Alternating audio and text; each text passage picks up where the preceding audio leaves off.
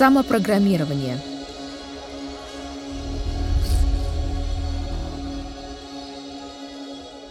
Это одна из самых печальных вирусных программ в связи с тем, что часто она субъективна, то есть не имеет к реальности никакого отношения.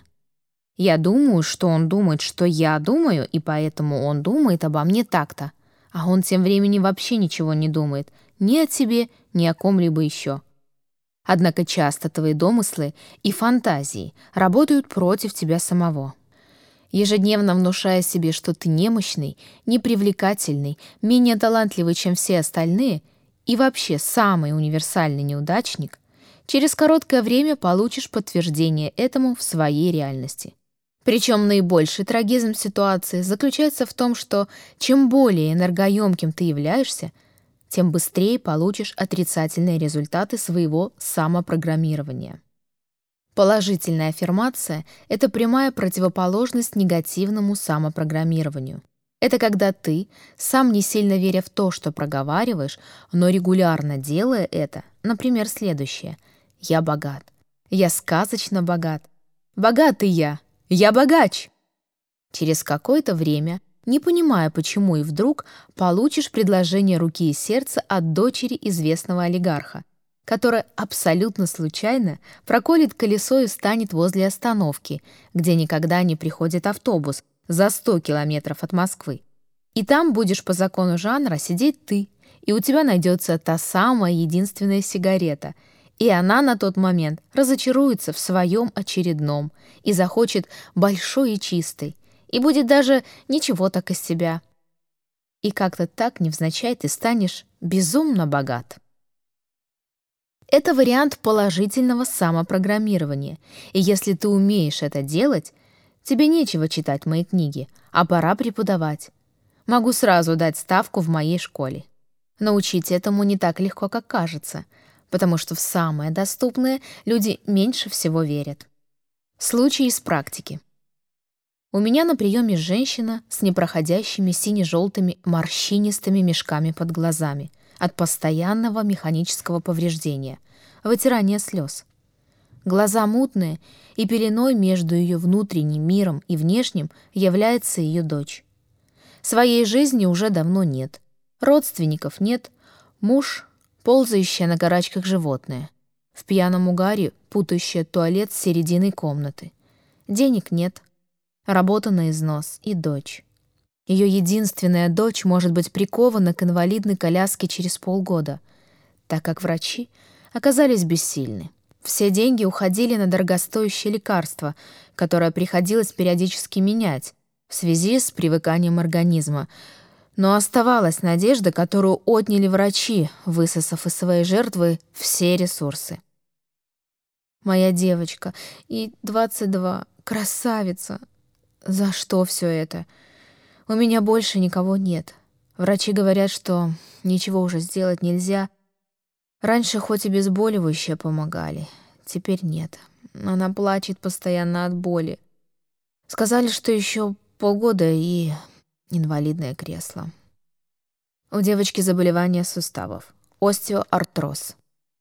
Артроз это дегенеративно-дистрофическое заболевание сустава, приводящее к его неподвижности. Синонимы – остеоартрит, артроза-артрит. Причина артроза – преждевременное старение, износ хрящевой ткани, например, из-за травмы, воспаления, дисплазии или нарушения метаболизма. Может поражаться не только хрящ, но и другие части сустава. Нарушается процесс образования клеток хрящевой и костной ткани. Начинаем выяснять. И каково же было удивление, что первопричиной заболевания дочери является сама мама. То есть ее мыслеформа негативного содержания, основанная на страхе потерять единственную дочь, так как больше в этой жизни держаться не за что. Женщина передо мной хоть и в плачевном состоянии, но очень энергоемкая. Все ее мысли материализуются на счет раз-два, как хорошие, так и плохие — не зная этого и пребывая в своих постоянных страхах, женщина генерировала в основном минусовые мыслеформы. Хоть бы она не заболела, лишь бы с ней ничего не случилось. Боже упаси, если я ее потеряю. Эти мыслеформы энергоемкой женщины и послужили фундаментом для тяжелого заболевания. Послушайте себя. Вы воплощаете все свои страхи. Ваши мысли имеют либо открытый негативный оттенок, либо содержат страх за возможный негатив, что по сути одно и то же. Ваше бы умение да в правильное русло, цены бы вам не было. Но вы достигли совершенства в воплощении всего плохого, годами тренируя свой навык. Проблемы с дочерью — это ваша handmade, то есть продукт вашего собственного производства. Поначалу, как водится, шок от услышанного. После отчаяния и слезы раскаяния. Ну и обычная финальная часть представления «А что делать-то?» С этого конструктивного вопроса обычно и начинается точка отсчета решения любой проблемы.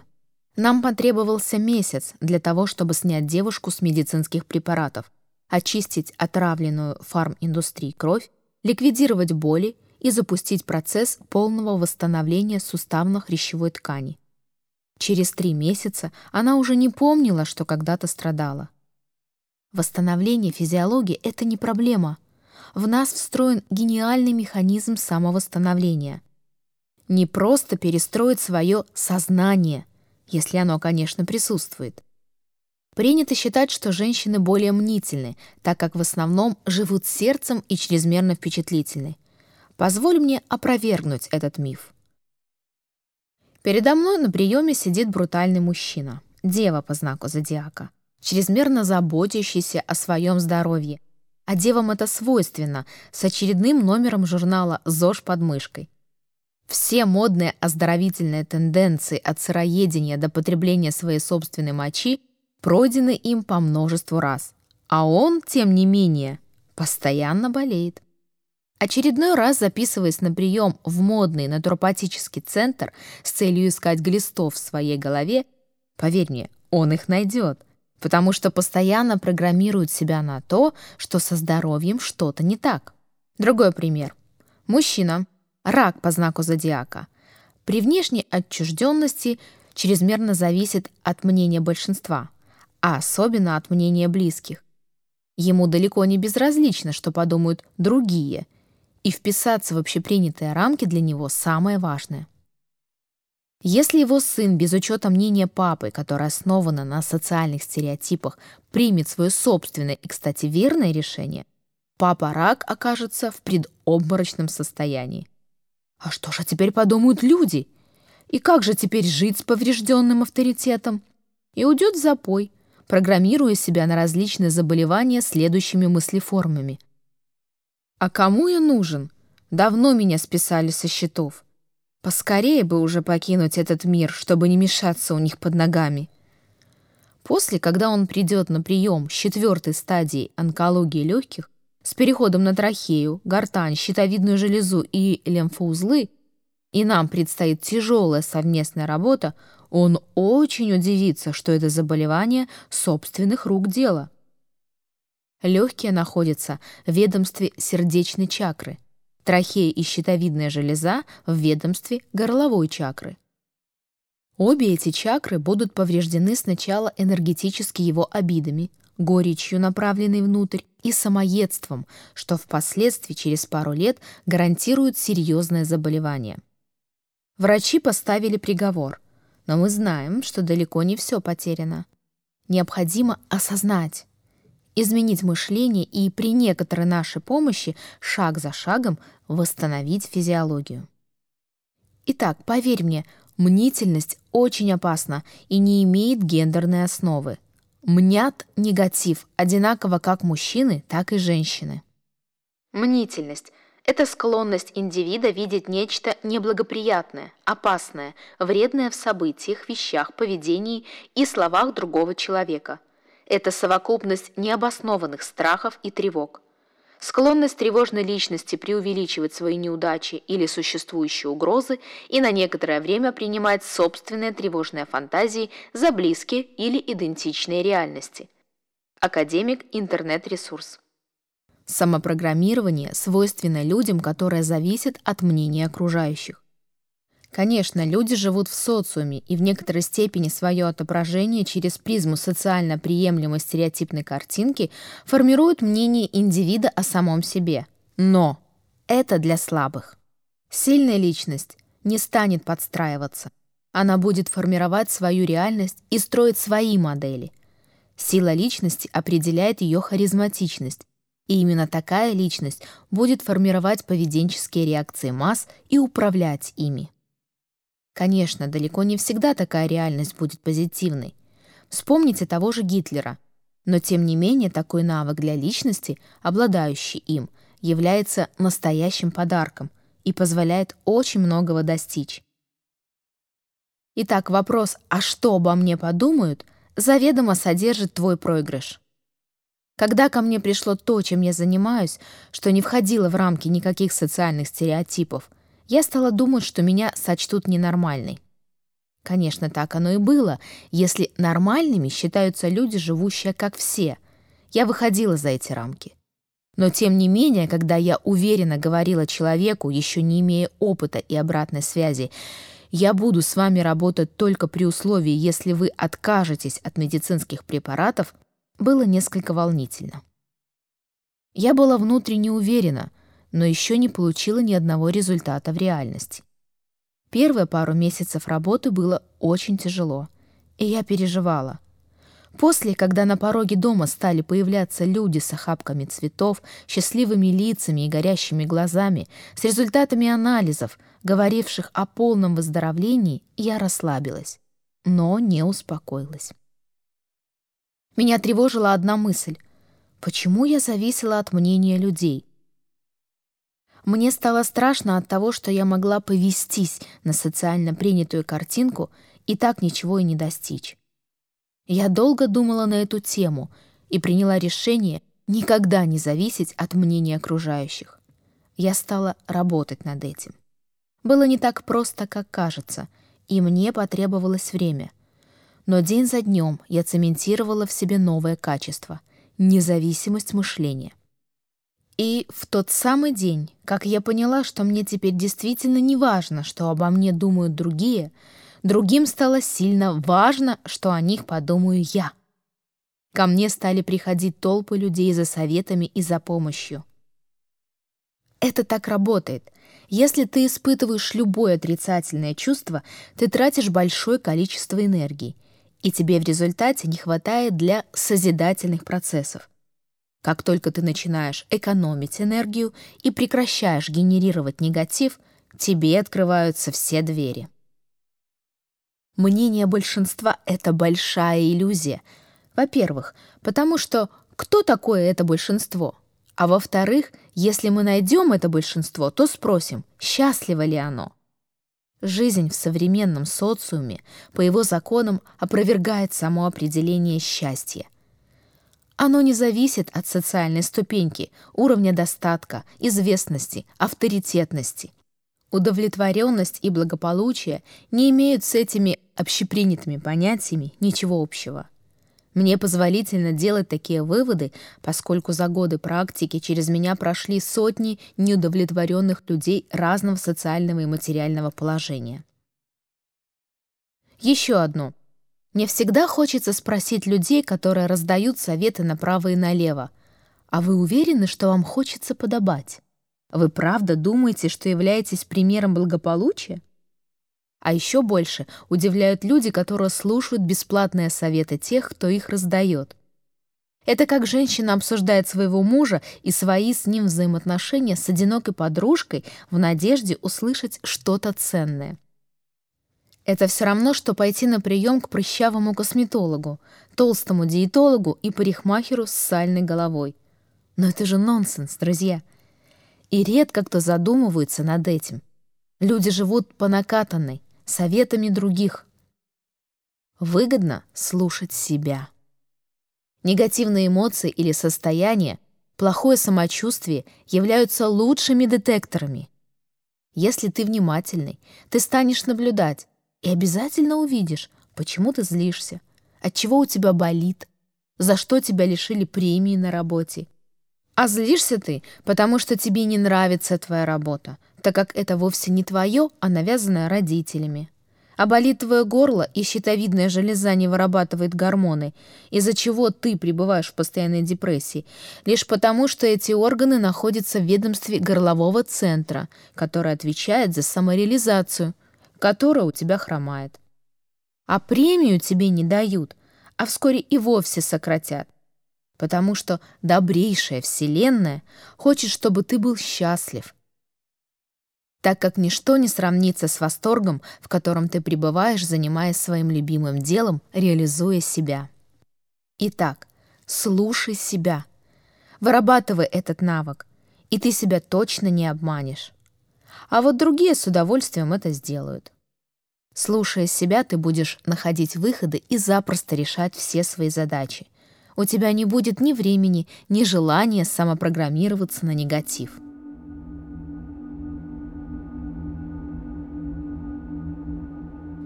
Примите за аксиому. Мир — это зеркало. Ваше мироощущение и ваши мысли реально воздействуют на окружающую действительность. Вы находитесь в информационном поле, где есть и возможно все. Если ваше сердце отрезонировало на какую-либо информацию, сразу впустите ее в себя. Это точно то, что вам нужно. Если вы только позволите себе, вы сразу найдете путь реализации – а как нашли его, действуйте на полную катушку. Требуйте лучшего. Для нас все игрушки. Хочешь стать начальником отдела или иметь огороженный особняк, это не важно.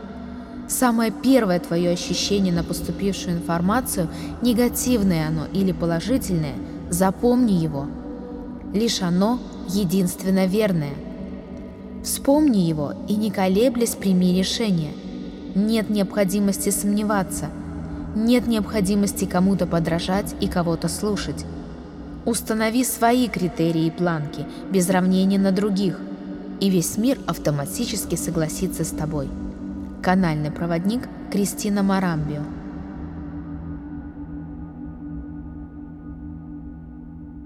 И еще одно. Немного про чувство вины, самое глупое и энергозатратное. Ты — человек, и пришел сюда вновь с целью познать. Ты имел право не знать и совершить все известные ошибки. Закрой эти файлы прошлого и оставь их за спиной. Важно, сделай выводы и не рецидивируй. Не страшно совершить ошибку. Страшно не понять, не увидеть, не сделать должные выводы, то есть отказаться от опыта. Причем этот опыт, который к тебе стучится, никуда не отступит, он будет вновь моделировать ситуации, в которых ты его все-таки должен будешь усвоить. Так что если ты отказываешься осознавать, будь готов к тому, что негативные ситуации в твоей жизни будут повторяться. Итак, прости себе все ошибки и начни осознавать.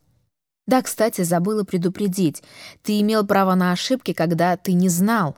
Но когда ты прочел эту книгу, ты лишен этого права так как теперь ты знаешь. Нас редко устраивает наше прошлое, а будущее нам неизвестно. Так будем наслаждаться настоящим. Спартак, кровь и песок. Боже мой, хранитель небесный, и что они теперь обо мне подумают? Конечно, скажут, что я злая, и мне только плетки в руках не хватает. Я точно знаю, за спиной так и говорят. Ой, если бы наличием плетки решался вопрос осознания реальности, я точно бы не пренебрегала этим методом. Значит, я злая? Еще припомнят, как я зачеты пересдавать заставляла и штрафовала за опоздание. Представляю, что они обо мне говорят. А может, ей правда злая? Вот кошка моя на обеденном столе сидела, рыбу воровала и тумаков получила. Интересно, что она теперь обо мне думает? Что мне рыбу жалко или что я злая? Боится, наверное. Иди сюда, моя пусечка сладенькая, я больше не буду. А то подумают, что ей правда злая. Да. И сестра говорит, что это за канал такой? Добрый канал не будет ничего запрещать, а вы запрещаете таблетки пить, к врачам и в церковь ходить. Ты настоящая злыдня. Муж говорит, я злюка, что не разрешаю есть чебуреки. Ой, точно я злая. Эх, ну что ж, бойтесь меня. Хм. Это даже выгодно.